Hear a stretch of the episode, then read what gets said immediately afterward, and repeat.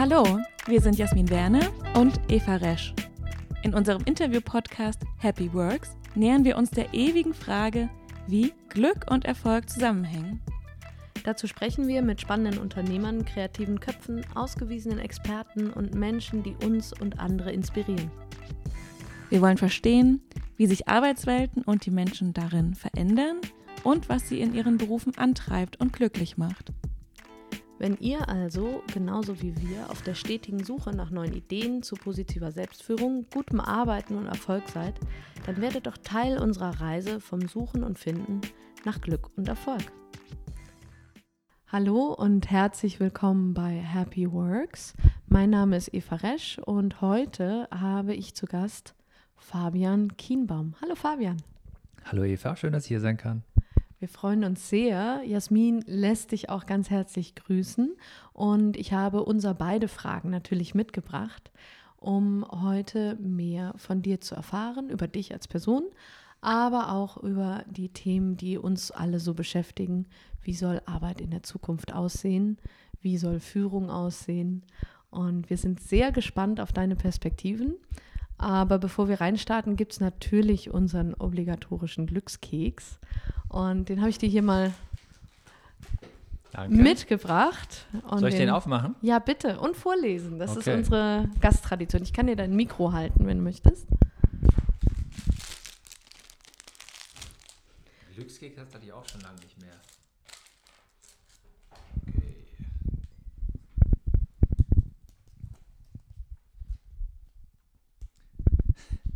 Weisheit kommt nicht immer mit dem Alter. das ist doch ein guter Glückskeks, oder? Finde ich ziemlich gut. was, was sagt er dir? In, ähm, für, spricht er dich irgendwie an? Ich habe neulich einem Freund eine Videobotschaft senden dürfen anlässlich seines 40. Geburtstages. Und wenn du das googelst, dann kommt als erster Treffer, dass man im 40. Lebensjahr sich jetzt der Weisheit widmen darf. Das äh, resoniert also gerade dahingehend mit mir. Ähm, ja, ist vermutlich wahr, oder? Also äh, je nachdem, was man mit Weisheit verbindet, aber das trifft doch ganz gut. Wir sind ja auch eher die jüngere Generation, an der anderen Stelle sind wir vielleicht auch schon weise, insofern, ja. doch, doch, das passt. Ja, wir können ja auch gleich nochmal ähm, darauf zu sprechen kommen. Ich würd, mich würde nämlich interessieren, äh, wie das denn so war, als du doch auch noch relativ jung in äh, das Unternehmen ähm, eingestiegen bist. Und da kommen wir vielleicht auf den Glückskeksspruch auch genau, noch zu ja, sprechen. Ja. Genau. Ähm, um dich ein bisschen besser kennenzulernen, wir beide kennen uns ja schon, aber unsere Hörerinnen ähm, möchten ja auch noch etwas über dich zu erfahren, haben wir immer ein kleines Entscheidungsspiel am Anfang und du musst dich einfach entscheiden, was dir spontan eher zusagt. Ja. Pessimist oder Optimist? Optimist. Nachts arbeiten oder ganz früh morgens? Nachts. Ähm, Urlaub am Meer oder in den Bergen? Meer. Lesen oder hören? Hören. Ähm, selber machen oder machen lassen? Kommt drauf an. selber machen. okay. Sehr schön.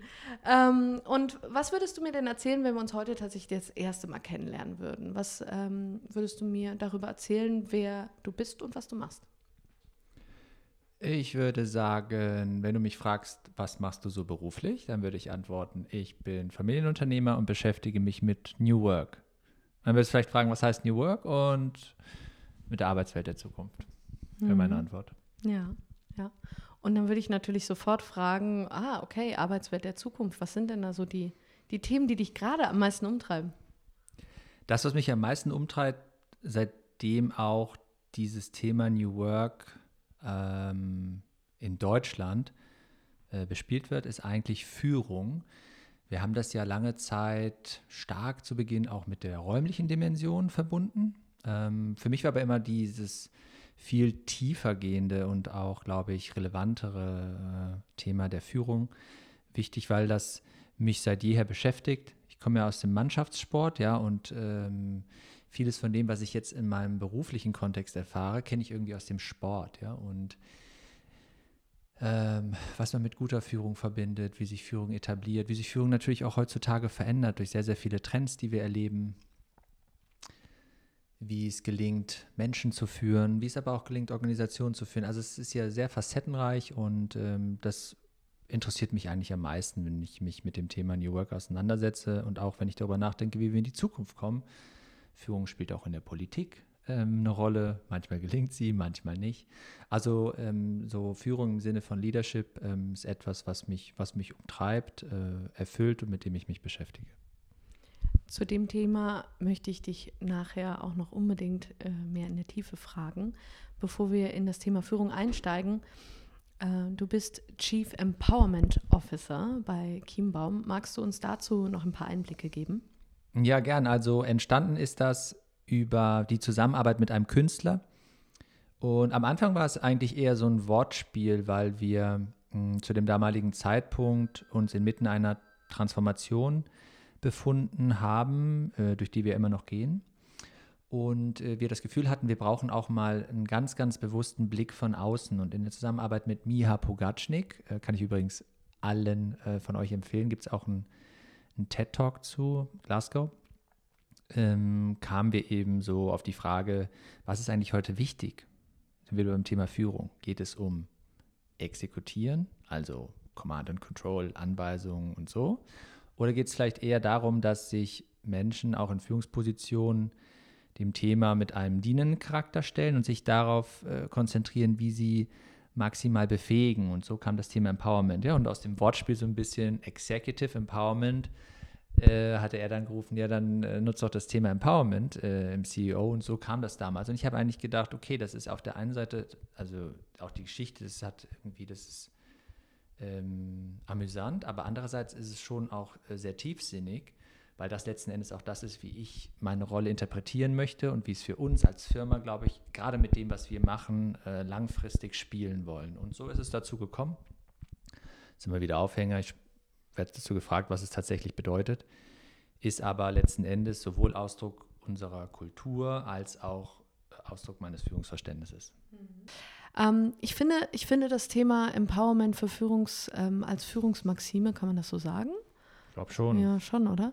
Ich finde das sehr spannend. Ähm, andererseits, wenn ich mich manchmal mit so jungen äh, Berliner Unternehmern unterhalten, die als Wunsch haben, eine Organisation aufzubauen, äh, nach ganz neuen, nach ganz neuen Regeln und mit ganz neuen Strukturen, dann erzählen die mir manchmal, dass die nach einem halben Jahr wieder zurück zu Hierarchien und mehr zurück zu Power and Command äh, zurückkehren, weil es nicht geklappt hat.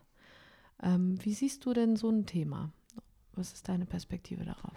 Das kann ich total nachempfinden. Ich glaube, es ist nicht, es ist kein Entweder-Oder, es ist aber so eine Grundtendenz. Ähm, ich glaube, Führung funktioniert auch nicht so, dass du sagst, du wählst den einen Stil und den ziehst du immer durch, sondern es ist häufig situativ, weil du natürlich in der Vielfalt, die wir uns auch wünschen, ja an ganz, ganz vielen Stellen auch auf völlig unterschiedliche Charaktere und Individuen triffst. Und insofern mag ich aber trotzdem bewusst auszusprechen, dass ich in der Tendenz das Thema ähm, Empowerment und was heißt das eigentlich, ist immer die Frage, wie kann ich Rahmenbedingungen schaffen, in dem eben Wirksamkeit, auch Selbstwirksamkeit von denjenigen, die sich ja hoffentlich mit Aufgaben beschäftigen, die sie auch erfüllen, wie kann ich da unterstützend sein? Und, und wenn wir darüber nachdenken, wie sich Führung verändert, ist es ja auch völlig fair zu sagen, ich glaube, in der Tendenz Führung eher äh, im Sinne von äh, einer Begleitung, eines Coachings auszuführen, als so wie das Bild von Führung früher war, als der oder die äh, Allwissende.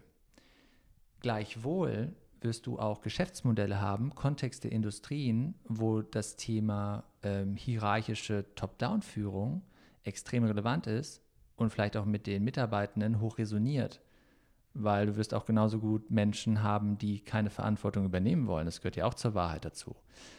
Und gleichwohl, deshalb sage ich, aber in der Tendenz, ähm, deshalb ist das auch ein Thema, an dem man dann selbst arbeiten muss, mhm. weil so wie du es beschrieben hast, vielleicht klappen gewisse Dinge nicht und das hat ja wiederum auch dann was damit zu tun, das reflektieren zu können, zu überlegen, wie können wir es dann anders machen. Was sind vielleicht meine Stärken? Wie stellt man sich wiederum als Team auf? Wo dann jemand anders mhm. vielleicht gewisse Fragestellungen mit beantworten kann. Ja? Mhm. Also es ist umfassend mhm. ähm, und immer hochdynamisch. Ja, ich finde das so wichtig, dass du das sagst, weil man hat das ja häufig, dass äh, das irgendwie so ein One-Size-Fits-All, das so muss es jetzt gemacht wird, propagiert wird. Und ähm, so wie du das gerade sagst, Unternehmen sind so divers, auch in ihren, selbst in einem Unternehmen hast du ja so unterschiedliche Bereiche unter Umständen, dass Führung gar nicht gleich aussehen kann. Ne? Ich habe jetzt ein Beispiel, einen Kunden von mir, die haben einen Produktionsbereich und die sagen, ja, da brauchen wir nicht groß kommen mit, äh, macht mal, entscheidet selber, wie ihr euren Tag strukturiert. Die wollen das nicht. Die wollen ganz gerne hier sehr klare Strukturen haben, anders als in den anderen Bereichen, die wir im Unternehmen haben. Absolut. Und trotzdem finde ich, weißt du, wenn man jetzt, wir sprechen heute auch viel über Purpose oder es geht auch um Narrative. Wenn ich jetzt die Verantwortung in einem Unternehmen übernehmen darf, finde ich es spannend, wenn wir auch darüber nachdenken, wie wollen wir uns positionieren, mhm. welchem Anspruch möchte man ähm, gerecht werden. Und da wäre mein Anspruch zu sagen, also Stichwort auch, was wir eben hatten, Selbstwirksamkeit, wie kann man das unterstützen, fördern, äh, Empowerment, ähm, diesem, diesem Gedanken dann auch Rechnung zu tragen, zu sagen, wir möchten mündige Mitarbeitende haben, weißt du? Und das, das, man kann ja sehr viel sprechen und sagen, okay, okay wenn, wenn das unser Anspruch ist, sind wir heute bisweilen wirklich nicht. Wir waren ganz, ganz lange Zeit total anders unterwegs. Was machen wir dafür, dass wir das unterstützen können? Das ist zweifelsohne eine Reise. Da, eher im Sinne von, lass uns ein Angebot schaffen. Mhm. Wissen, dass womöglich viele es auch gar nicht mehr annehmen wollen äh, oder können. Aber was können wir dafür tun, dass es ist? Weil ich glaube, am Ende des Tages, wenn das gelingt, ist es für alle Beteiligten eigentlich wertvoller. Das ist mein Glauben, ja, äh, meine Philosophie. Ähm, aber klar, also diese Mannigfaltigkeit, die hast du gerade ausgeführt, produzierender Charakter, auch klar die, die Scheidung Wissensarbeiter oder vielleicht auch so mal gewerblich, Blue Collar, White Collar, mhm. da hast du ganz andere Voraussetzungen. Das, das ist so. Aber ich mag den Gedanken, wenn man sagt, hey, wir wollen in diese Richtung gehen und äh, was können wir dafür tun, um uns äh, zu unterstützen. Ja, und man darf ja auch nicht vergessen, dass es äh, ja immer auch eine berufliche Sozialisierung gibt. Und wenn ich irgendwie 20, 30 Jahre anders sozialisiert bin und dann äh, Deswegen mag ich das Wort Reise, was du gerade so benutzt hast. Ja. ja. Ja. Ja, aber weißt du, ich, das ist eine Reise, aber zu, zu, zu dem Beginn der Reise gehört dann eben auch, das überhaupt erkennen zu können und das aussprechen zu können hm. und sich darüber gewahr zu werden. Hm. Und dann kannst du Veränderungen anstreben. Ähm, das ist aber eine große Kunst. Ja? Das ist nicht einfach, vor allen Dingen, wenn du, wie du so beschrieben hast, einfach Teil davon bist. Was mhm. sind so die Währungen? Na, wie tickt so eine Organisation? Was ist die DNA? Äh, das dann mit zu verändern, das ist ein langer Weg. Und ich glaube, das hat total viel damit zu tun, dass man anfängt, Plattformen, Rituale, neue Formen der Kommunikation zu erlernen. Äh, und ich, an vielen Stellen, glaube ich, aber auch einfach diese Hilfsangebote unterbreitet die auch zur Selbstreflexion einladen, was steht und fällt natürlich auch mit der Rolle der Führungskräfte, der Teams und so. Also ähm, ja, das führt uns ja auch heute zusammen, nicht? Das ist eine never-ending Story. Da gibt es, da gibt es extrem viele Möglichkeiten. Ähm, ich finde es aber wichtig, dass wir uns darüber Gedanken machen. Mhm. Wenn wir jetzt noch als, als zusätzliche Variable das letzte Jahr so mit reinnehmen, mit, äh, oder die letzten eineinhalb Jahre, muss man ja schon fast sagen, mit, äh, mit der Pandemie, äh, pandemiebedingte Situation ist ja das Unwort fast des, äh, Aha, von ja. 2020. Welchen Impact hat das denn aus deiner Sicht? Und was bleibt davon und was geht auch wieder? Die Zukunft ist hoffentlich hybrid. Das bedeutet, und das zahlt darauf ein, was wir eben gesagt haben, ähm, mehr Wahlmöglichkeiten in dem Sinn zur Verfügung zu stellen. Ich finde, ein ganz großes Element von New Work oder auch wenn wir uns die Arbeitswelt der Zukunft vorstellen, ist ja eine auch insbesondere durch Technologie befeuert maximale Flexibilität, also dass das Thema von wo aus wir welcher Arbeit nachgehen etwas in den Hintergrund rückt. Und das kann ja auf einer individuellen Ebene wirklich ähm, maximal viel bedeuten, wie die Verbindung auch viel stärker gelingt zwischen dem Berufs- äh, und Privatleben. Das finde ich super. Ich glaube, das, das, das wird eine nach, hoffentlich nachhaltige Veränderung sein. In Bezug auf das Thema Führung erkennen wir, glaube ich, noch mal sehr viel deutlicher, dass, vielleicht mal ganz einfach ausgedrückt, was bezwecken wir eigentlich mit Führung? Drei Punkte fallen mir immer ein. Orientierung stiften, hoffentlich irgendwie auch Teams zusammenbringen und Ergebnisse produzieren. Also jetzt mal auf so einer Metaebene, ja. Wenn wir über das Thema Orientierung stiften nachdenken, haben wir jetzt ja über die Pandemie und die ganzen Erfahrungen nochmal sehr viel stärker gelernt, dass das in einer virtuellen Art und Weise viel diffiziler ist und im Zweifel Führung nochmal intensiviert, weil die Muße, die wir aufbringen müssen, um die, vielleicht die Stimmung, die wir sonst häufig auch individuell in einem Raum gespürt haben, die, die erreichen uns ja gar nicht mehr. Sprich, wenn du in der Verantwortung bist für ein Team, wie stellst du denn sicher, wie die Menschen sich fühlen, hoffentlich über quasi Arbeitsmeetings hinaus, indem du den Dialog suchst. Also wirklich Austausch forcieren. Und ich glaube, darüber wurde nochmal sehr viel klarer jetzt auch, dadurch, dass teilweise Dinge in der Anonymität verschwinden können, das ist ja eine Gefahr. Also du gehst deiner Arbeit nach, aber welchem Unternehmen gehörst du an? Die Kollegen, Kollegen siehst du eh nicht mehr, hast auch keinen Ort, den du ansteuerst, so was haben wir ja, dass du total viele hinein investieren musst, dieses Beziehungsmanagement aufgezeigt haben. Führung hat ja viel mit Beziehungsmanagement zu tun. Und deshalb glaube ich, also nach vorne gesprochen, wir werden mehr eine hybride Form haben, wir werden mehr Flexibilität erleben, ähm, und wir werden gleichzeitig aber auch aus einer Organisationssicht uns überlegen müssen, wie wir zusätzliche Argumente schaffen, dass wir keine Attraktivität einbüßen. Was meine ich damit? Also, ähm, wir hatten ja eben mal kurz den Raum angesprochen, nicht? Aber es geht eigentlich mehr noch um die Erfahrung. Es ist ja nicht nur das Physische, sondern was verbindest du damit? Und ähm, ich glaube, da sind ganz, ganz viele Organisationen erst noch am Anfang, sich das ganz klug zu überlegen, welchen Mehrwert sie eigentlich stiften, wenn sie auch Menschen, die jetzt gemerkt haben, dass sie eigentlich von überall aus arbeiten können, sagen müssen, du musst aber eigentlich ins Büro kommen, so wie wir das früher häufig hatten, das in so eine Balance zu bringen, ja. Wir gewähren auf der einen Seite, wir, wir schätzen die Flexibilität, wir sind ergebnisorientiert, wir verlassen eher die Ebene der Kontrolle und gleichzeitig möchten wir aber auch, wir möchten sicherstellen, dass wir soziale Interaktion haben, in unseren Räumlichkeiten, die hoffentlich identitätsstiftend für dich sind, wo wir das Thema Kreativität und Innovation auch nochmal in anderen Formen versuchen abbilden zu wollen. Also so diesen Zweiklang, ja, dass du sagst, hey, je nach Tätigkeit, Arbeit kannst du da alles machen, was du möchtest, aber es gibt auch Themen, die sind auch für unsere Kultur total wichtig. Wir möchten, dass wir hier zusammenkommen, so Ritualisierungen zu schaffen. Und das ist alles eine Führungsaufgabe. Und da merkst du schon, da, ich glaube, einige haben dafür sich sehr positive Erfahrungswerte gemacht und andere nicht. Es gibt teilweise ja auch Studien, äh, neulich vom Deutschen Institut für Wirtschaft in Köln. Da habe ich auch gedacht, interessant. Zwei Drittel der Befragten, ich habe aber noch nicht herausgefunden, wann der Befragungszeitraum war und wer befragt wurde, sagen, äh, wir möchten nach Corona genau wieder auf den Zustand zurückkehren, wie er vorher war, alle ins Office. Habe ich von ein paar Kunden auch gehört. Die warten drauf, so. Und können es nicht abwarten. Was ist der Trigger?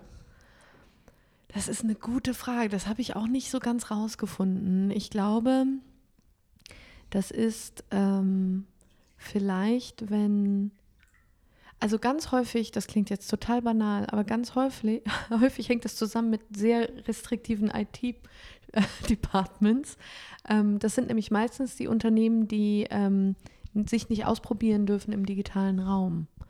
Und ähm, das wird nicht das, ich meine, es hat natürlich einen Impact auf Kultur und alles überhaupt, aber es, das ist häufig ein Symptom zumindest, was man sieht. Mhm. Ne? Mhm. Ja. Ja, ich glaube auch. Man, man, man teilweise vielleicht auch, wenn man gerade so in der Wissensarbeit tätig ist, unterschätzt man, wie dann doch die Zustände sind. Sei es jetzt beispielsweise IT-Infrastruktur, Sicherheitsthemen, wie auch wieder. Aber natürlich auch so die Frage, ja, was, was glauben wir denn, was die Menschen dann so wirklich machen, wenn wir sie hier nicht immer sehen? Das schwingt schon mit. Extrem unpopulär, das natürlich auszusprechen, aber ich glaube, es unterliegt schon der einen oder anderen Entscheidung. Ja, ich denke schon. Und ich meine, da gibt es ja, ich habe zum Teil von Zuständen gehört, ähm, wir wollen ja jetzt, äh, müssen wir, wir überlegen mal, ob wir das nachher rausschneiden. Ähm, eine Freundin von mir arbeitet in einem Ministerium und die haben ein Rotationssystem eingeführt, weil die nicht genug Laptops hatten. Ähm, und dann hat irgendwie Kollege A den Laptop am Montag mitgenommen und Kollege B am Dienstag. Und ich meine, da, da fällt einem auch nicht so viel mehr zu ein. Ne? Ja, das ist vielleicht nur eine Sondersituation. Naja, naja, aber das ist auf jeden Fall ein Sonderfall, denke ich. Worauf ich gerne nochmal zu sprechen kommen würde, was du vorhin erwähnt hast zum Thema Führung. Äh, ich hatte den Gedanken, hat denn dann so ein bisschen äh, der Inspirational äh, Transformational Leader, hat er ausgedient und weicht einem neuen, eher vielleicht zuhörenden und verbindenden Leader, der nicht so sehr auf der Bühne stehen muss? Hm, weiß ich nicht. Ich glaube, so vielleicht ist Galionsfigur zu stark, aber ich glaube, das sind ganz Menschen folgen Menschen und ich glaube, wenn du wenn du Personen hast, die dir Inspiration schenken, ähm, dann, ähm, dann ist das, glaube ich, was, was Spannendes und das macht auch neugierig und vielleicht möchte man darüber auch Teil von etwas sein. Also vielleicht so ein Elon Musk, äh, auf, der hat, glaube ich, äh, der hat auch Ecken und Kanten, aber irgendwie schenkt er auch vielen Menschen echt Inspiration. Ich, wahrscheinlich viele, die sich für Tesla interessieren, interessieren sich für Tesla wegen Elon Musk, a priori. Insofern äh, weiß ich nicht, ob man das so sagen kann, aber zuhören ist sicherlich eine gute Fähigkeit, ja. Aber ich glaube, man darf auch Inspiration schenken, äh, outgoing sein in dem Sinne und aber sich auch zurücknehmen können, ähm, ohne jetzt irgendwie eine eierlegende Wollmilchsau zu sein, kommt, kommt, kommt wahrscheinlich auch drauf an. Äh, gleichwohl ähm, Organisation, Unternehmen zu haben, wo Menschen erkennbar werden, ist, glaube ich, von Vorteil, muss ich gestehen. Weil mit diesem maximalen Angebot, was wir auch ähm, erleben, wie sich gerade so eine digital affine Generation entscheiden kann, auch in der heutigen Phase immer noch, für wen sie arbeiten möchten, ist es, glaube ich, gut, irgendwie Menschen zu haben, die, die erkennbar sind und muss nicht zu denen aufschauen, aber wo man sagt, hey, von denen kann ich auch was lernen, das, das finde ich spannend und gut. Hm. Und diese Diskussion, das hat man ja jetzt momentan äh, ab und zu mal in der, in der, in der personalnahen Presse, nenne ich es jetzt mal, äh, diese Diskussion, wie viel Authentizität ähm, äh, ist, ist äh, gewünscht oder notwendig versus Rollen, äh, rollenkonformes Verhalten. Da habe ich jetzt ein paar Artikel gelesen, die gesagt haben, ja, noch mehr Authentizität. Und das wird ja durchaus äh, kontrovers diskutiert. Was ist denn dann da dein Blick drauf? Hm meine Grundaussage zum Thema mhm. Arbeit ist eigentlich, dass es uns an vielen Stellen gut täte, wenn wir uns normal verhielten. Und das hat damit zu tun, eher authentisch zu sein. Aber jetzt nicht als so ein Buzzword, weil ich glaube, die Gefahr lauert immer, wenn du irgendwann in einer Rolle bist, von der du glaubst, gewisse Dinge machen zu müssen, die dir vielleicht aber gar nicht entsprechen, oder du halt vielleicht gewisse Fantasien in Bezug auf Macht oder ähnliches damit verknüpfst und dich deshalb gegenüber anderen äh, superior fühlst oder auch nicht. Deshalb mag ich das, ich, ich will mich ja auch nicht verstellen eigentlich. Ja? Ich glaube, es ist auch, du musst sehr viel Energie dann aufbringen, wenn du da damit anfängst. Ähm, und wenn wir über Kulturveränderung und so sprechen und auch, was du sagtest mit Sozialisierung, dann haben wir, glaube ich, viele Phänomene, wo die Leute auch teilweise in diesen Rollen gefangen sind und vielleicht auch hilfesuchend eher da ausbrechen wollen, ja. Und es so wahnsinnig anstrengend sein kann. Ich glaube, Authentizität ist gut. Ähm, würde mir jetzt nicht ins Buch schreiben, würde einfach versuchen, derjenige zu sein, der ich bin. Ähm, dazu gehören sicherlich Stärken und Schwächen. Das ist, glaube ich, wichtig. Nicht? Es gibt ja hier auch in Berlin Tim Leberecht, der sehr, sehr früh schon vor einigen Jahren auch so diesen Gedanken von äh, Vulnerability so ein bisschen salonfähig gemacht hat oder dass man auch nochmal stärker darüber gesprochen hat. Äh, Lea Sophie Kramer spricht, glaube ich, auch viel zu dem Thema. Also ich, aber ich würde es mir jetzt nicht vornehmen, es muss einfach normal sein, ja. Gewisse Dinge klappen, gewisse Dinge nicht, manche Dinge kann man gut und andere nicht. Ähm, das ist eigentlich die Stärke. Ich glaube, das einordnen zu können. Hat ja mit Selbstreflexion zu tun bin ich hoffentlich normal, in Anführungsstrichen, und damit auch authentisch. Ja. Und was hättest du denn für Tipps für unsere HörerInnen, die ähm, gerne selber mal in eine Führungsrolle wollen oder vielleicht auch für unsere HR-Fachleute, was mh, hm, das Skillset der Zukunft für Führungskräfte angeht? naja, so ähm, also im Sinne von Hard Skills. Ich glaube, es ist schon wichtig, sich mit gewissen Methodiken, Instrumentarien vertraut zu machen, äh, die so in Anführungsstrichen klassischer Natur sind, ja. ähm, Ziele setzen, nach, also so, so ein bisschen so typische Management-Kompetenzen würde ich das mal nennen. Und ich glaube, auf der anderen Seite ähm, ist es total dienlich, äh, wenn man sich darüber Gedanken macht, auch immer, wie wirke ich denn eigentlich? Ja, also wie kann ich versuchen, mich in die Position des anderen zu versetzen? Und dann kommst du zu so Ebenen, natürlich, wir hatten jetzt mal Zuhören gesagt, aber was bedeutet auch, ja, ich, ich hoffe, dass wir, dass man miteinander, klar, so klassische Grundwerte respektvoll umgeht, aber auch ähm, empathisch. Weißt du, das sind, glaube ich, so Facetten, sich immer wieder zu vergegenwärtigen, in welcher Rolle sind denn die Menschen unterwegs, nicht nur im Arbeitskontext, sondern hoffentlich auch so ein bisschen darüber hinaus zu erfahren und zu wissen, zu lernen, um ähm, auch jemandem im Ohr schenken zu können. Und das ist, glaube ich, total wichtig. Ähm, das wäre das, das wär immer mein Rat, also dass man so einen umfassenden Blick hat, weil ich glaube, wenn man den hat, dann kann man viel besser einordnen, warum sich Menschen vielleicht so oder so verhalten, ja. Da muss man, glaube ich, ein gutes Gespür für entwickeln. Das ist also ein bisschen systemisch, nicht? Also so, das glaube ich, ähm, das kann dienlich sein.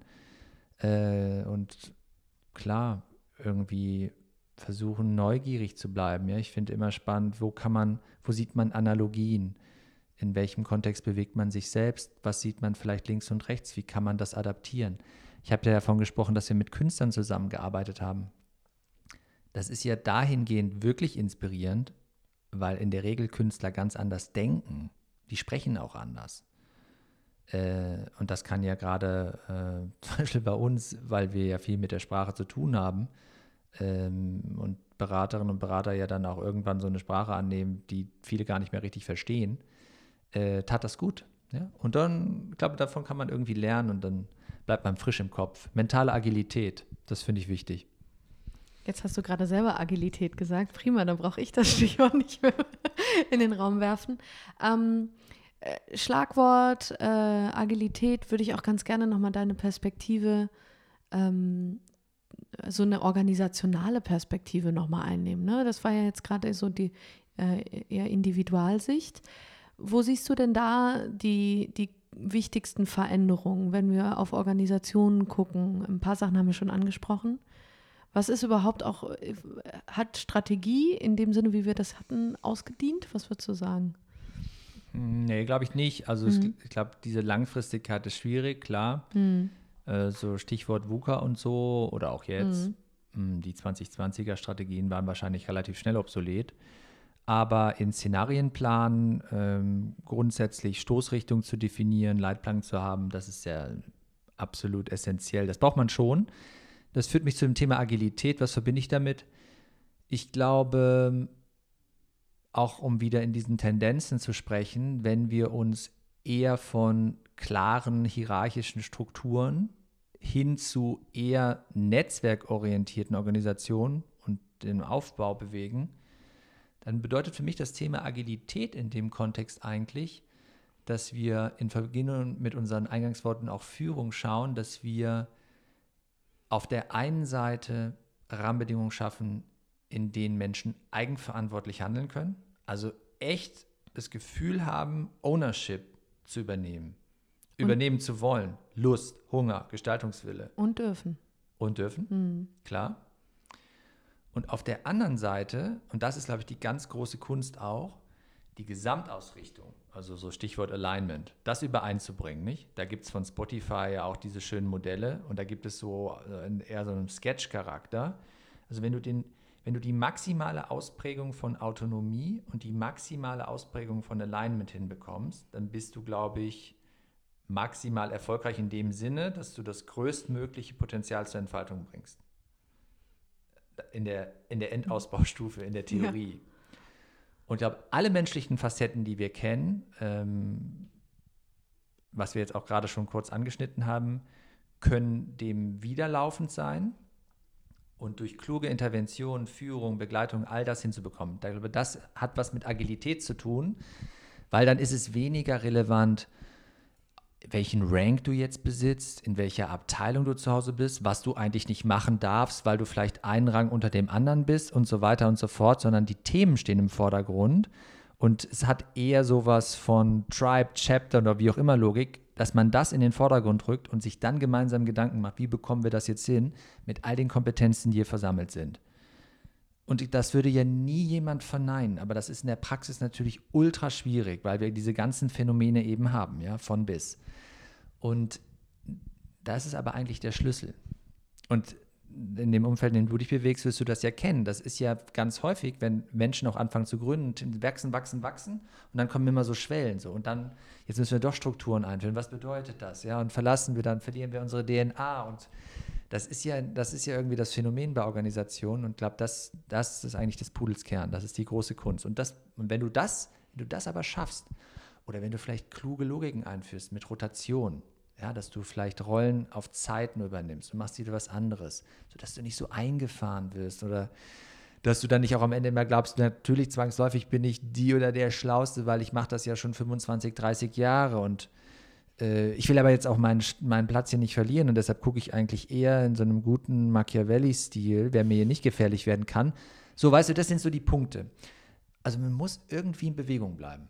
Strukturell mhm. und darüber wirst du zwangsläufig, glaube ich, auch im Kopf äh, beweglich bleiben, weil dieses, diese berühmte Komfortzone, die musst du dann ja verlassen. Aber vielleicht willst du sie auch irgendwann verlassen, wo du denkst, boah ja, da habe ich überhaupt keine Ahnung von. Super, jetzt bin ich aber im nächsten Team. Und das finde ich gut. So, und ich glaube, über diese Erfahrungswerte, wenn du auch, deshalb sind ja diverse Teams auch so wertvoll, da lernst du ja immer ganz andere Facetten kennen. Vielleicht wirst du darüber auch nochmal zusätzlich neugierig.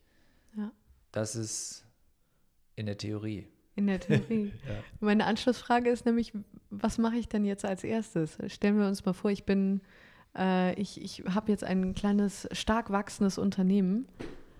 Wie fange ich denn damit an, Fabian?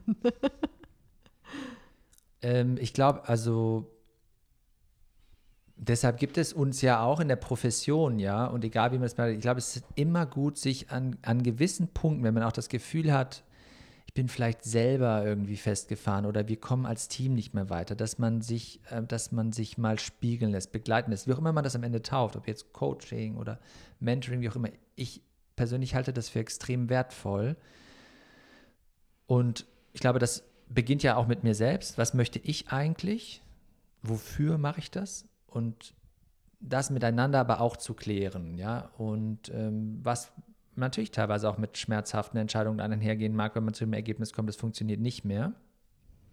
Aber ich glaube, das wäre für mich immer der Initialpunkt. Also haben wir, können wir uns gemeinsam, auch mit all unseren Stärken, hinter einer gemeinsamen Mission versammeln? Ist das, was wir uns vielleicht mal ursprünglich vorgenommen hatten, ähm, hat das für uns eigentlich alle noch die gleiche Relevanz? Stehen wir noch dahinter? Und natürlich vertrauen wir einander. Ja, so das wäre für mich, das mal als so eine Standortbestimmung zu Beginn zu machen und, glaub, und ich glaube idealerweise immer mit jemandem, der auch mal überhaupt nichts damit zu tun hat, völlig unpolitisch von außen drauf guckt und da mit einem gemeinsam das mal erarbeiten kann. Ich glaube, das ist immer wichtig, dass wir immer, dass all diejenigen, die das machen, entwickeln sich zwangsläufig weiter. Das ist mein Eindruck. Mhm. Du kommst ins Nachdenken und Nachdenken ist meistens nicht schlecht. Hilft im Zweifelsfall. Ja. ähm, wie gestaltest du das denn für, ähm, für dein Unternehmen, für Kienbaum? Mm, also wir haben da verschiedene Dinge auf den Weg gebracht. Das ist bei uns nicht immer einfach. Äh, du kennst das Unternehmen ja auch. Wir haben natürlich, das ist eine Expertenorganisation und viele beschäftigen sich auch mit den Themen, die sie teilweise betreffen. Und dieser Ausbruch letzten Endes, mal auch sich äh, bewusst und gerne mal etwas anzuhören oder sagen zu lassen von Leuten, die vielleicht eine ähnliche Profession begleiten, kam eigentlich durch dieses, was ich eben beschrieben hatte, sagen wir mal, das, die bewusste Zusammenarbeit mit Künstlern. Ja, weil wir da hatten wir das Gefühl, da ging es jetzt nicht so um die Frage der Deutungshoheit oder äh, ist das eigentlich methodisch richtig, ich würde das vielleicht so und so machen, sondern sich auch mal auf was einlassen lassen, äh, einzulassen. Das war für uns ein ganz guter Startpunkt. Dann haben wir es ähm, besser und besser hinbekommen, aber glaube ich noch nicht gut genug. Also meine Erfahrung daraus ist, was meine ich damit? Ich glaube, so Interventionen, die können dienlich sein, die, die, ähm, die wecken auch mal etwas auf. Es muss aber in gewisser Form dann auch systematisiert werden. Also ich glaube, so ein Thema wie Führungskräfteentwicklung, Führungskräftebegleitung ist total essentiell und darf beispielsweise auf die Führungskräfte, also jetzt auf der Top-Ebene auch nicht Halt machen, sondern dass man sich wirklich sagt, okay, wenn wir, wir hatten über Strategie gesprochen, wenn wir in diese Richtung gehen wollen, was brauchen wir denn eigentlich selbst dafür, was uns auch wiederum zusätzlich befähigt, um vielleicht eine neue Grundausrichtung in der Organisation befördern zu können, ja. Und da haben wir durch diese Intervention, haben wir, glaube ich, gute ähm, Lernerfahrung gesammelt. Und wir haben das dann am Ende, jetzt sind wir eigentlich in der Entwicklung auch der Curricula pro Level in der Laufbahnbegleitung, ja, sind wir jetzt sehr differenziert aufgestellt. Ähm, wir haben das im Prinzip so ein bisschen ähm, zweigeteilt. Es gibt einmal quasi die Einstiegslevel, so die sogenannten, bei uns heißt, nennt sich das Tenure-Stufen.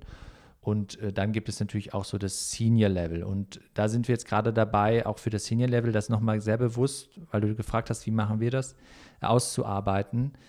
Was hilft an welchen Stellen eigentlich in welcher Form, ja. Also so, also durch eine, durch eine Standardisierung auch des, des Curriculums und immer mal wieder bewusst darüber hinaus, bei uns spielt ja Kunst eine große Rolle, auch darüber Möglichkeiten zu schaffen, vielleicht mal in andere Kontexte zu treten und andere Blickwinkel einzunehmen. Ja? Und das macht irgendwie Spaß in dieser Zusammenarbeit mit Künstlern. Also das ist etwas, was wir weitergemacht haben. Malerei ist äh, ja da auch ein großer Punkt, aber eben auch Musik, äh, wie damals. Ähm, das tut uns ganz gut und das ist eigentlich unser Anspruch in die Zukunft gesprochen, dass wir, Stichwort, ich hatte über Mündigkeit gesprochen, dass wir das Thema Kunst in der in der Umfänglichkeit dessen, was wir bei uns mitgeben wollen, dass wir es schaffen, Zugänge zu, schaff, äh, zu kreieren. Also nicht nur Kunst als dekoratives Element, sondern, das hattet ihr, glaube ich, auch mal besprochen, nicht? Mit Jan Tönen. Also, ja. dass, dass wir eine Sprechfähigkeit ähm, transportieren ähm, für unsere Leute. Das ist aber relativ neu auch in der Denke. Äh, aber das finde ich gut. Das finde ich wertvoll. Das hat eher sowas wie Studium Generale, ja. Das finde ich gut. Ja, daran arbeiten wir. Aber noch ein paar Jahre dauern. Was ist denn eure, eure Vision? Du hast gerade einen Teil davon, äh, einen Teil davon äh, schon dargestellt. Wenn wir uns jetzt äh, Kienbaum in zehn Jahren äh, vorstellen, mhm. ähm, was ist Kienbaum dann? Ja, es ist eine sehr gute Frage. Wir sind ja 75 geworden im letzten Jahr, ähm, was erstmal gar nichts bedeutet. Aber im Rahmen dieses Jubiläums haben wir uns nochmal auch sehr intensiv mit uns selbst beschäftigt und auch das Thema Purpose aufgenommen. Wenn du fragst, wo wir hinwollen, wir haben, mh, mm, Purpose ist ja nicht so was, was so vom Himmel fliegt, sondern ist eigentlich da. Und wir, ähm, da haben wir auch diese Studie gemacht im letzten Jahr und haben gesagt, okay, es geht eigentlich darum, das nochmal so freizulegen. Das ist wie ein Destillat. Das hat was mit den Gründungsmythen meinetwegen zu tun. Und es gibt viele Facetten. Aber letzten Endes haben wir nochmal herausgebildet, wofür sind wir eigentlich da? Was würde die Welt vermissen, wenn es uns nicht gäbe? Ja? Und das hat, wir haben, sind am Ende zu dem Ergebnis gekommen, ähm, und darum dreht sich das gerade. Was wir machen, hat sehr viel mit Fortschritt zu tun. Und ich mag die Idee von Fortschritt. Fortschritt ist nämlich nicht Wachstum, sondern Fortschritt bedeutet letzten Endes, du bewegst dich persönlich, individuell oder eben auch als Organisation äh, auf die nächste Ebene oder du gehst weiter. So kann man sich dann aussuchen. Das finde ich gut. Ich glaube, das ist etwas, wo wir einen Beitrag leisten können. Und hoffentlich auch für unsere Mitarbeitenden. Und damit auch für unsere Kunden. Das Wechselspiel bei uns ist ja eigentlich schön, wenn es gut funktioniert. Und in die Zukunft gesprochen ist so diese, dieser ganze Kosmos, Arbeitswelt der Zukunft, New Work, wird immer mit individuellen Fragestellungen und organisationalen zu tun haben. Ja? Und da werden wir uns hoffentlich ähm, gut ausbreiten können, noch stärker als wir es heute gemacht haben, weil so neue Facetten dazukommen.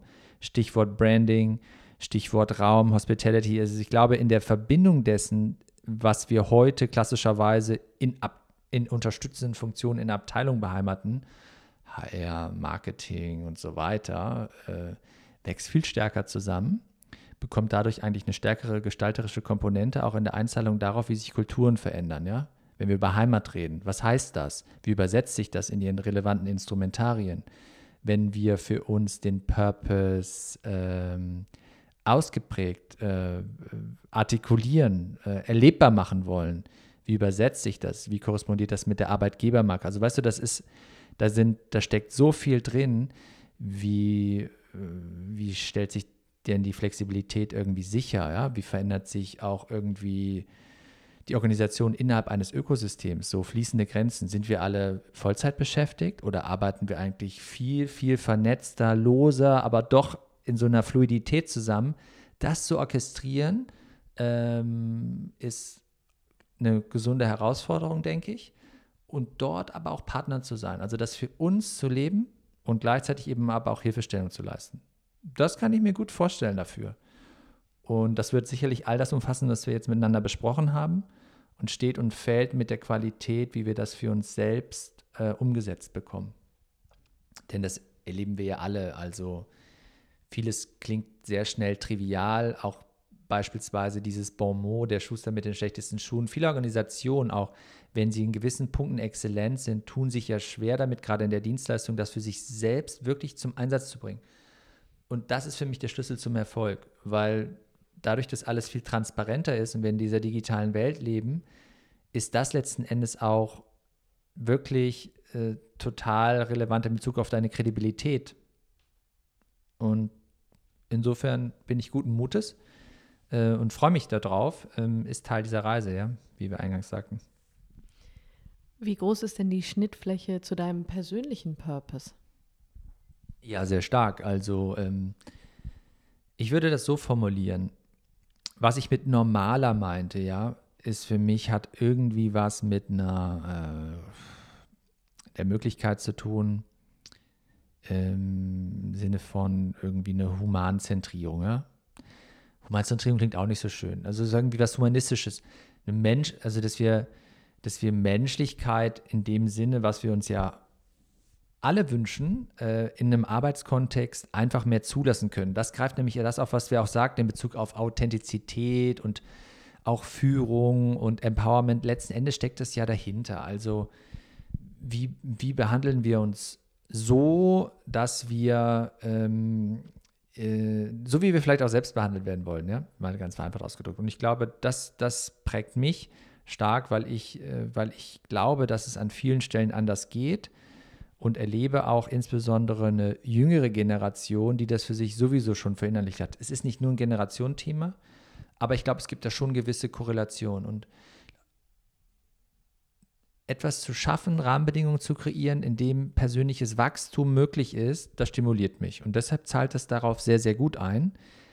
Man darf aber natürlich bei diesen ganzen Überlegungen nicht naiv werden, weil ähm, all das, was wir auch kennen, findet natürlich statt. So, und das ist, äh, das ist die Komplexität, in der wir uns da bewegen.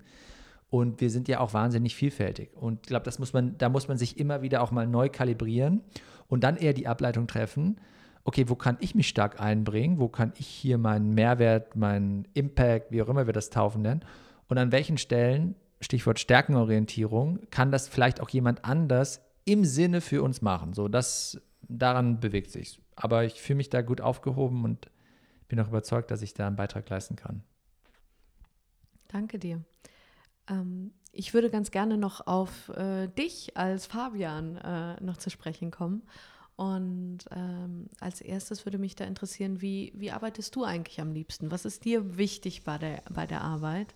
Weil wir sind ja der Happy Works Podcast und beschäftigen uns damit, wie Menschen arbeiten, was sie glücklich macht bei der Arbeit und ähm, was ihnen wichtig ist bei der Arbeit unter anderem. Und äh, da würde mich interessieren, wie du das so machst. Ja, das ist eine sehr, sehr gute Frage. Also ich muss zugeben, leider, leider ähm, bin ich nicht perfekt strukturiert, aber ordentlich strukturiert, ja. Und ich habe für mich herausgefunden, am liebsten und wahrscheinlich damit auch am produktivsten arbeite ich tatsächlich äh, in einem Café sitzend. Du auch. Ich, ich liebe auch. das. Ich liebe das, weil ich kann mich dann, ich kann mich konzentriert einer Aufgabe widmen und ich kann gleichzeitig aber auch das Treiben beobachten und ich kann hoffentlich dabei irgendwie was äh, Gutes äh, genießen. Das, das habe ich echt für mich herausgefunden. Ich brauche auch, ähm, und das, ich brauche auch Menschen um mich herum. Sei es jetzt im, im Büro, klassischerweise, oder deshalb, ich bin eher nicht so ein Homeoffice-Typ. Ich setze mich aber gern mal abends, setze mich gern mal hin, deshalb bin ich auch eher eine Nachteule äh, und kann da auch, glaube ich, produktiv sein. Aber so wirklich zu Hause eher allein ist für mich schwierig. Wie war denn dann das letzte Jahr für dich? Ja, durchwachsen, nicht? Durchwachsen. Also dadurch, dass es ja flexibel einteilbar war, war es okay. Also ich konnte mir so ein bisschen die Zeiten aussuchen. Aber ich war immer noch mal so, ich war wahrscheinlich zwei, drei Tage zu Hause und zwei, drei Tage im Büro. Weniger unterwegs. Das war nicht, das war ehrlicherweise aber nicht schlecht. Das weniger unterwegs sein. Ja. Ne? Ja, das, das kann auch mal nicht schaden, ne? So eine kleine Pause vom Reisen. Ja. Ja, absolut. Ähm, das ist witzig. Ich, ich kann das total verstehen. Ich, hab- ich versuche mir das immer so zu erklären, wenn ich in einem Café sitze, dann ist meine, dann ist meine primäre Aufmerksamkeit, das Wort gibt es gar nicht, ich nenne das immer so, ist abgelenkt durch das Gewusel und dann kann ich mich richtig gut fokussieren. Und dann wandern die Gedanken nicht so leicht. Es ist, äh, ist immer schön, Leute zu, zu treffen, bei denen Ja. das ähnlich ist. Ja, stimmt, stimmt. Sehr schön. Du, und ähm, magst du uns noch ein bisschen dazu erzählen? Ähm, du bist ja als CEO, also Chief Empowerment Officer, jetzt seit ein paar Jahren tätig. Wie bist du denn in diese Rolle, äh, wie bist du denn in dieser Rolle angekommen? Ähm, und erzähl uns doch mal von diesem, von diesem Weg. Ja, also erstmal ist es ja ein totales Privileg, ja. Das hat äh, sicherlich damit zu tun, dass wir da ein Familienunternehmen sind und wir jetzt mit mir in dritter Generation ähm, in der Verbindung auch mit meinen Schwestern und Vettern in der dritten Generation eben dieses äh, Unternehmen dabei sind zu übernehmen. Ja? Also das ist erstmal, finde ich toll. Jetzt bin ich der einzige operativ Tätige. Das hat sich aber für mich nie als jetzt irgendwie äh, schwergewichtig angefühlt, weil ich immer diese eher positive Aufladung hatte, dass ich dachte, ah, es ist super, also ich genieße irgendwie das Vertrauen meiner Familie und wir geben alles, was wir haben, das Unternehmen weiterzuentwickeln, mit dem Zielbild, es auch in die nächste Generation zu überführen. Ja. Und deshalb ist ich, bin ich, deshalb sagte ich auch, ich fühle mich da privilegiert und ich bin demütig, weil das ist herausfordernd. Dienstleistung, Professional Service ist immer herausfordernd, weil unser Vermögen die Menschen sind. Das ist einerseits wahnsinnig bereichernd und andererseits menschelt es eben auch. Gewiss und viel. Und das hinzubekommen, diesen uns äh, als Gemeinschaft weiterzuentwickeln, das macht mir Freude und deshalb fühlt sich das ehrlicherweise gut an. Wir haben das ja auch über einige Jahre, mein Vater und ich haben das dann in dem letzten Jahr beispielsweise auch gemeinsam gemacht. Also ich wurde da ganz gesund darauf vorbereitet. Plus, ich hatte irgendwie auch nie Schwierigkeiten, mich da einzufinden, weil ich eben, was ich schon mal hier ausgeführt hatte, durch diesen Mannschaftssport so geprägt bin. Es ist schon an vielen Stellen sehr, sehr ähnlich. Sehr, sehr ähnlich. Und äh, bisher fühlt sich gut an, aber ja, ist ja bei uns auch dynamisch, nicht? Wir, wir verstehen uns da eher als Team, wie wir das machen. Und ähm, ja, es fühlt sich ehrlicherweise ganz gut an. Vielen Dank, lieber Fabian. In Anbetracht der Zeit ähm, würde ich ganz gerne so zum letzten Part unseres Interviews übergehen, ähm, weil wir könnten sicherlich noch, noch eine Stunde dranhängen, aber wir, ähm, wir nähern uns der 60-Minuten-Marke. Und äh, wir haben immer noch so ein paar abschließende Fragen, die ich Mhm. dir auch gerne stellen würde. Und zwar, was ist denn dein Lieblingsritual im Alltag der Zusammenarbeit? Was machst du gerne mit deinen Kollegen? Mm, Also ich fand es immer schön, wenn man sich, ähm, ich mag irgendwie Herzlichkeit. Also ich, auf der einen Seite, mir macht es Freude, miteinander an Dingen zu arbeiten, aber ich finde es auch genauso wichtig, einfach zu hören, zu verstehen, mitzubekommen, was, ähm, was, was meine Kolleginnen und meine Kollegen bewegt. Ja, das finde ich irgendwie erfüllend, das finde ich interessant, das macht Spaß an der Arbeit, also sagen wir mal über das klassisch berufliche hinaus. Diese Okay. Geschichten zu hören und das finde ich gut. Ja, klasse. Und ähm, lass mal überlegen. Welches Buch hast du in letzter Zeit gelesen, das, du, das dir in besonderer Erinnerung geblieben ist und warum? Ich lese gerade ein Buch, aber ich bin wirklich äh, jetzt nicht die Leseratte leider. Ich hatte ja auch gesagt, hören Stimmt. statt lesen. Was hast du Ab- gehört in letzter Zeit? nee, nee, also ja, ich höre viel Podcast, aber ich, Mhm. ich, ich höre nie Hörbücher. Vielleicht muss ich es auch mal anfangen. Ist einfach. Ich lese gerade von Maya Göpel Welt neu denken, bin da so, bin da so mittendrin. Und das regt mich auch zum Nachdenken an. Ja, also bei vielen, was wir gerade beobachten und was man, glaube ich, auch an sich selbst beobachten kann, wie wir konsumieren, ähm, wie wir auch lange Zeit konsumiert haben und wo wir uns, oder wie wir auch, also viele Fragestellungen. Das beschäftigt mich schon stark. Und äh, darüber denke ich nach und das äh, möchte ich jetzt, nachdem ich noch nicht ganz durch bin, aber schon vielen ans Herz legen, weil es, glaube ich, gut tut, äh, darüber nachzudenken, wie wir uns bewegen und weil es so weit weg ist. Ähm, ja, schon die Frage, nicht? Was hm. machen wir? Welchen Beitrag leisten wir? Was hinterlassen wir mal als Generation? Was bekommen wir gerade aufgebürdet als Generation? Also sehr viele Fragestellungen, aber ich finde es gut und darüber hoffentlich auch, glaube ich, gesellschaftlich und politisch stärker engagieren. Hm. Wenn wir so, wir sind jetzt so, so mit 30er Geschöpfe, stimmt so etwa nicht? Ende 30. Na auf, äh, ja. naja, aber der Punkt ist schon, wie sind wir aufgewachsen? Äh, in welchem äh, unglaublichen Reichtum insgesamt dürfen wir leben? Was können wir eigentlich alles machen? Ähm, das finde ich wichtig. Und deshalb ist dieses Buch interessant, weil es hinterfragt gewissen paar Punkte und die sind, glaube ich, hinterfragenswert. Klasse, danke für den Tipp. ähm, ich habe noch zwei oder drei und zwar würde mich noch interessieren, wovon hattest du bis vor kurzem noch keine Ahnung, äh, hättest, äh, hast dir aber irgendwie was Neues angeeignet?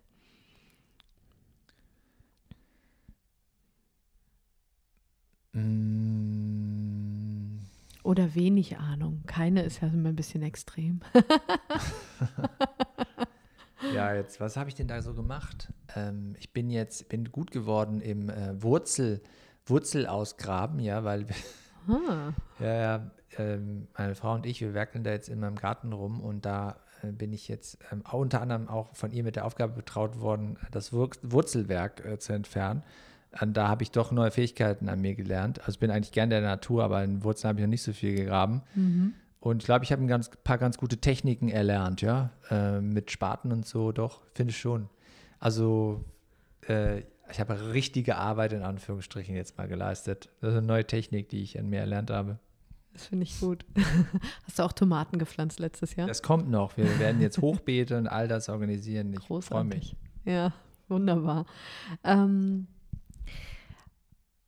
du weißt, wir, du weißt vielleicht, wir haben eine, du weißt vielleicht, wir haben eine Playlist auf Spotify. Äh, da sind unsere gesammelten Lieblingslieder unserer Gäste drauf. Und zwar sind das immer die Lieder, die unsere Gäste in besonders gute Stimmung versetzen.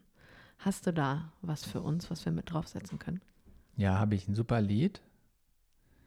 Ich gucke hier gerade parallel, ja, damit ich es auch direkt sagen kann, weil ich es gestern noch gehört habe. Es ist ein altes Lied, aber ich habe es, glaube ich, in irgendeinem Film gehört. Ähm, warte mal, von David Bowie auf jeden Fall. Es ist ein schönes gut. Lied, ja. Ähm, ich werde es jetzt sofort mitteilen, dann könnt ihr das in die Playlist aufnehmen. Mega. Äh, Während Fabian sucht, ihr findet die Playlist bei Spotify unter Happy Works Podcast. Also der gleiche Name wie unser Podcast. Hast du denn da auch schon ein Lied beigesteuert? Ähm, ich muss mal überlegen. Ich glaube, ganz am Anfang, ja. Ähm, ja, ich habe eins von, einer, von so einer Garage-Band, von so einer britischen Family Tree. Mhm. Okay. Ja. Warte, wir müssen diese. Und das Lied, und das Lied habe ich, ähm, das ist eigentlich gar nicht besonders fröhlich, aber das habe ich immer mit meinem Mann äh, äh, gehört, als ich ihn kennengelernt habe. Deswegen habe ich da eine, so eine positive Assoziation, obwohl das eigentlich ein ziemlich lautes, rumpeliges Lied ist. Aber es ist sehr, sehr cool irgendwie. Modern Love. Modern Love von David Bowie. Wunderbar. Kommt auf jeden Fall mit drauf. Ich muss mal gucken, ob das schon mal jemand genannt hat. Ich glaube nicht. Sehr schön, danke dir. Und hast du noch ähm, einen Beitrag für unsere Hörerinnen? Ähm, wir fragen immer nach einer Weekly Challenge. Also etwas, was unsere Hörerinnen und Hörer machen können und mal ausprobieren können, was ähm, sie in den Themen Führung und ähnliches unterstützt. Ach so, ja, Führung. Also äh, das hat ja auch irgendwo was mit Selbstdisziplin zu tun. Und neulich habe ich mich mit einer Kollegin unterhalten und die hat mir von der, das würde ich sehr gern weitergeben, ja, wie also das müsst ihr nochmal nachgucken, aber es gibt auf jeden Fall so eine, weiß nicht, Tough irgendwas Challenge. Da geht es letzten Endes darum, dass du 75 Tage, kennst du das? Uh -uh. 75 Tage am Stück gewisse Rituale befolgst. Dazu gehört vier Liter Wasser trinken am Tag, zweimal am Tag 45 Minuten Sport, ähm, klar, keine Süßigkeiten, kein Alkohol, gar nichts. 75 Tage am Stück, nicht? Und ähm, das kann, glaube ich, Resilienz. Wir brauchen ja dieser Tage viel Resilienz. Äh, das ist, glaube ich, auch als Führungskraft nicht äh, schlecht. Und Willensstärke äh, ausbilden. Und das ist doch ein, ein sehr, sehr spannendes Vorhaben, was ich gerne hier weitergeben möchte. Wunderbar, wann starten wir damit? Machst du mit, Fabian? Im nächsten Winter. Okay, das lasse ich gelten. Alle anderen können es natürlich auch gerne schon früher ausprobieren. Und damit sind wir am Ende von unserem heutigen Gespräch angelangt. Fabian, ich danke dir ganz, ganz herzlich, dass du da warst. Danke für die Einladung. Und ich bedanke mich auch herzlich bei unseren Hörerinnen und Hörern. Schön, dass ihr reingehört habt. Und wenn euch dieses Gespräch gefallen hat, dann freuen wir uns sehr, wenn ihr liked, teilt und kommentiert. Bis bald. Eure Eva und Jasmin. Macht's gut. Ciao.